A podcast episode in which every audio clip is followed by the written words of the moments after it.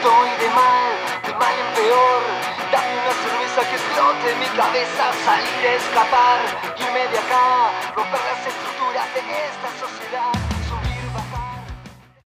Bueno, rumbo al cementerio, digamos que en el nombre parecía ser como si fuera un tema oscuro, que en realidad nada que ver, nos quedó un tema que la verdad con mucha, pareciera mentira, con una letra eh, tan oscura, pero un tema con positividad lo que hace a la música.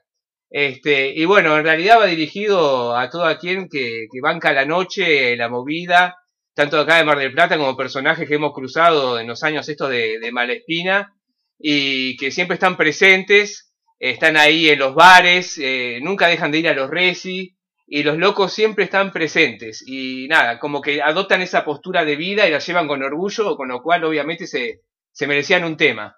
Y bueno, en este caso tiene unas violas bien rockeras y también un bajo, un precision que, que bueno, lo haré con un precision que los arreglos le dan una, una polenta y bien una crudeza también que gracias a Nera, eh, la, la, verdad que quedó una conjunción bárbara para, para lo que es el tema, la verdad que quedó totalmente redondo. Sí, o sea, cuando llegamos allá el tema lo teníamos de una manera y, y hubo que cambiar un par de cosas que para sumar igual, que eso estuvo bueno, pero eso nos pasó igual con varios temas en el estudio de, de que cuando lo estás grabando te das cuenta que por ahí alguna cosa suma o resta y, y bueno, tuvimos que modificar un par de cosas, pero creo que quedó bastante potente el tema y, y contundente y es un tema que nos representa por ahí un poco a todos, a nosotros, a nuestros amigos, a, a toda la, la familia Espinosa.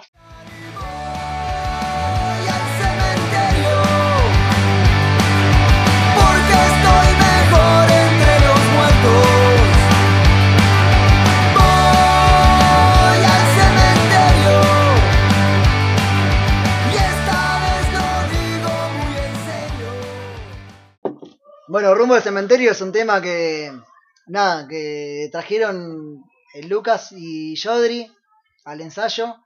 Me acuerdo que venía con una energía muy arriba. eh, nada, estaba genial. Bueno, la letra empezó. Habla de, lo que es la salida, la noche, habla de, lo que son los recitales, habla de, de un montón de cosas que nos pasan a nosotros que, que, que transitamos lo que es eh, el pan rock. Y bueno, nada, eh, todo el mundo que, haya pasado por eso, la verdad que, lo sabe. Eh, y después eh, me acuerdo que me acuerdo que lo técnico grabamos muchas guitarras, muchas guitarras, pero muchas guitarras. Estuvimos con Nera que nada, te calzabas una viola y te decía, a ver, prueba esta. Nada, no sé, una Gibson Les Paul estándar, no sé de qué época, violón. No, no garpa, te decía. Así, no garpa. Dices, pará, negra, boludo. Sí, sí, sí, no una garpa, ¿cómo que no garpa? Si es una vi- un violón. No, no, no. Te casabas una Telecaster de Luthier.